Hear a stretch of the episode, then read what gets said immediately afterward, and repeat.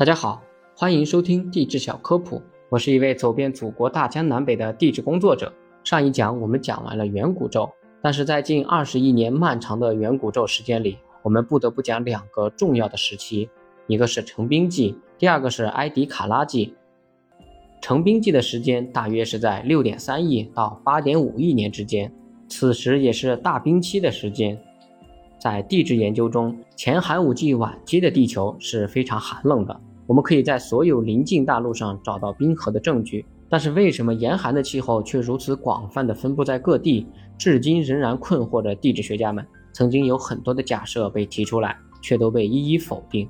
其中一个假设认为，地球曾经倾斜到北极一侧，向着太阳，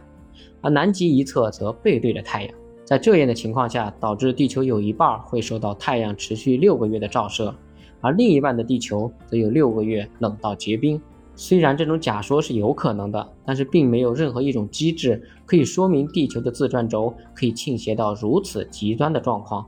另一个不尽相同的假设认为，地球曾经被岩石或冰所组成的环所围绕，就像今天的土星和海王星一样，这个环造成了地球上的阴影。冷却了地球上的气候，然而并没有任何有关这个环的遗迹曾经被发现过。而目前最受认同的假设则认为，当时整个地球的海洋都被冰冻，成为一个巨大的雪球。这个雪球假说同时可以解释表层岩石中同位素异常的特征。现在我们知道，在前寒武纪的晚期，其实并没有不同寻常的现象进行。对于前寒武纪冰释世界的神秘，我们今天已经能够稍加解释。那是因为当时大陆的碰撞与超大陆的形成，许多大陆不是紧邻着北极，就是紧邻着南极，导致全世界进入一个全球的冰室。不过，当时位于赤道附近的澳洲大陆却出现冰的遗迹，这个则是一个值得去探索的例外。